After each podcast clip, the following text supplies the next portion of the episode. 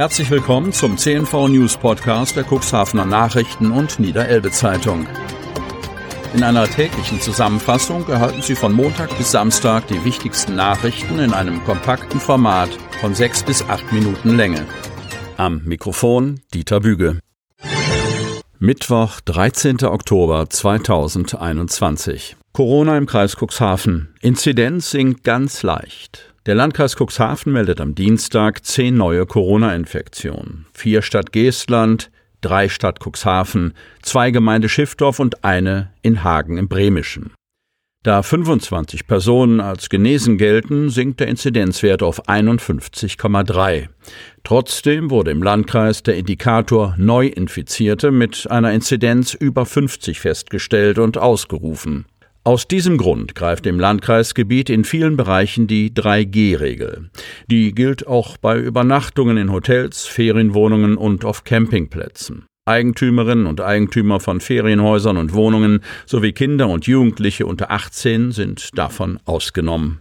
Im Urlaub können Tests in einem Testzentrum, in Apotheken und Arztpraxen durchgeführt werden.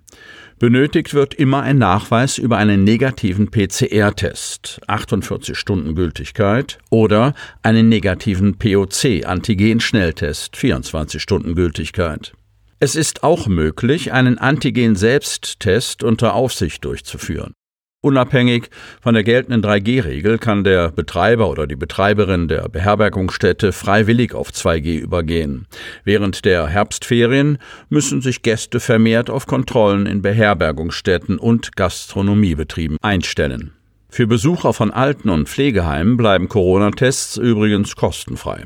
Die Einrichtungen bieten eigene Testmöglichkeiten an. Vollständig geimpfte und genesene Personen sind von der Testpflicht befreit. An der Otterndorfer Klinik beginnt eine neue Ära. Kreis Cuxhaven. Als die drei Herren für das Pressefoto posierten, fragte die vor der Otterndorfer Klinik auf der Bank sitzende ältere Dame, ob denn die Rekommunalisierung jetzt vollzogen sei. Landrat Kai-Uwe Bielefeld samt Gemeindebürgermeister Harald Zarte und Interimsgeschäftsführer Manfred Junge bestätigten ihr dies. Ihr erfreuter Kommentar, das ist gut und richtig, denn Krankenhäuser gehören in die öffentliche Hand. Diese Szene scheint exemplarisch, beweist sie doch öffentliches Interesse an einem Gesundheitssystem, in dem nicht Profit Maß aller Dinge ist. Natürlich werden auch wir auf die Zahlen achten und uns wirtschaftlich ausrichten müssen, hatte Kai-Uwe Bielefeld zuvor im Pressegespräch erläutert. Aber es gebe Unterschiede zu einem privaten Träger. Wir müssen eben keine 15 Prozent Rendite abführen, sondern möchten reinvestieren in das Krankenhaus, und in das Personal. Auf den letzten Metern zur Übernahme des in Insolvenz geratenen Hauses wurde es zwar noch etwas ruckelig, aber das Landgericht Stade habe die Beschwerde der Altgesellschafter als unzulässig verworfen, sagte der Landrat. Nun ist es also amtlich und die Tinte unter den notariellen Verträgen trocken. Der Landkreis Cuxhaven unterhält 74,9 Prozent der Otterndorfer Krankenhausgesellschaft, die Samtgemeinde Landhadeln 25,1 Prozent. Dies gilt auch für die drei Tochtergesellschaften, ambulantes Therapiezentrum, Servicegesellschaft sowie das medizinische Versorgungszentrum in Cuxhaven. Insgesamt 330 Mitarbeitende sind an dem 94 Bettenhaus beschäftigt. Gezerre um Weihnachtsbuden in Cuxhaven.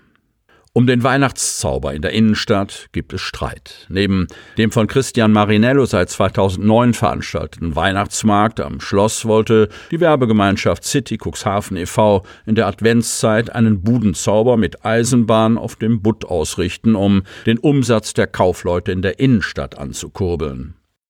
Günter Wiechert, Sprecher der Werbegemeinschaft, hat am Wochenende angekündigt, auf rechtlichem Wege klären zu lassen, ob die Stadt Cuxhaven die geplante zweite Veranstaltung neben dem Weihnachtsmarkt untersagen kann. Denn die Stadt soll vor Jahren mit Christian Marinello einen Vertrag geschlossen haben, der Konkurrenzveranstaltungen in der Innenstadt während der Weihnachtszeit bis 2024 ausschließt. Wir wollen nun prüfen lassen, ob das nach dem Gewerberecht zulässig ist, sagt dazu der Vorsitzende der Werbegemeinschaft Lars Mickeleit. Christian Marinello ist in diesen Tagen mit der Vorbereitung des Weihnachtsmarktes am Schloss beschäftigt, der vermutlich nur mit einigen Einschränkungen und Auflagen über die Bühne gehen kann, die den Veranstalter wiederum einiges Geld kosten wird. So plane er, das Festgelände um den Schlossplatz einzuzäunen und Leute für die Einlasskontrolle anzustellen. Immerhin dürfen die Buden nach neuerlichem Erlass in einem Abstand von nur zwei statt wie ursprünglich vorgesehen, bis zu 15 Metern aufgestellt werden. Trotzdem werde es schwer, die zusätzlichen Kosten einzuspielen, die die rund 30 Standbetreiber zu tragen hätten. Über die Sicherheitsauflagen für den Weihnachtsmarkt soll es am heutigen Mittwoch ein Gespräch mit dem Gesundheitsamt des Landkreises und der Polizei geben, so Marinello. Die Aktionsgemeinschaft Unterelbe hatte das Wasser- und Schifffahrtsamt zu Gast. Kreis Cuxhaven. Der Ton ist deutlich anders geworden. Der gegenseitige Umgang respektvoller. Das liegt an den handelnden Personen auf Seiten des Wasser- und Schifffahrtsamtes. Als nämlich noch die Hamburger Behördenvertreter in Verantwortung für die Planung der Elbvertiefungsmaßnahmen standen, mussten sich die Hadler und Cuxhavener tüchtig gegen die arrogante Haltung verbal zur Wehr setzen. Doch der Kampfmodus ist Vergangenheit. Die Ebene ist sachlich geworden. Das wurde auf der Hauptversammlung der Aktionsgemeinschaft Unterelbe kurz AGU Montagabend in Otterndorf deutlich. Dort informierten auf Einladung Bernhard Meyer und Dr. Bettina Gätje, Behördenleiter und Fachbereichsleiterin des Wasser- und Schifffahrtsamtes Elbe-Nordsee. In erster Linie ging es um den gegenwärtigen Stand der Fahrrinnenanpassung der Elbe.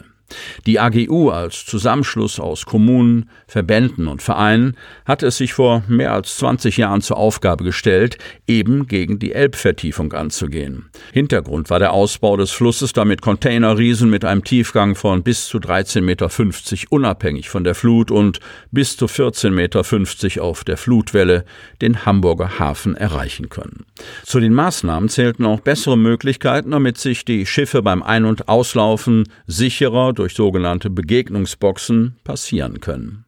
Verhindern konnte die AGU und Mitstreiter wie das Regionalbündnis das Vorhaben nicht. Das Bundesverwaltungsgericht in Leipzig hatte 2017 die Rechtmäßigkeit der Maßnahme anerkannt. Die Bagger und weitere Arbeitsschiffe konnten im Frühjahr 2020 ihre Arbeit aufnehmen. Sie möchten noch tiefer in die Themen aus Ihrer Region eintauchen? In unserem CNV-Themen-Podcast auf Tauchgang gibt's alle 14 Tage per Interview interessante Personen, emotionale Stories und bemerkenswerte Projekte aus dem Landkreis Cuxhaven direkt auf die Ohren, damit Sie ab sofort keine Podcast-Folge mehr verpassen, benötigen Sie lediglich einen sogenannten Podcatcher. Auf den meisten Smartphones ist dieser bereits vorhanden. Falls nicht, dann suchen Sie ganz einfach in Ihrem App Store nach einem kostenlosen Podcatcher wie zum Beispiel Spotify, Apple Podcast oder AntennaPod. Selbstverständlich können Sie unsere Podcast-Folgen auch direkt über unsere Website unter cnv-medien.de slash podcast anhören.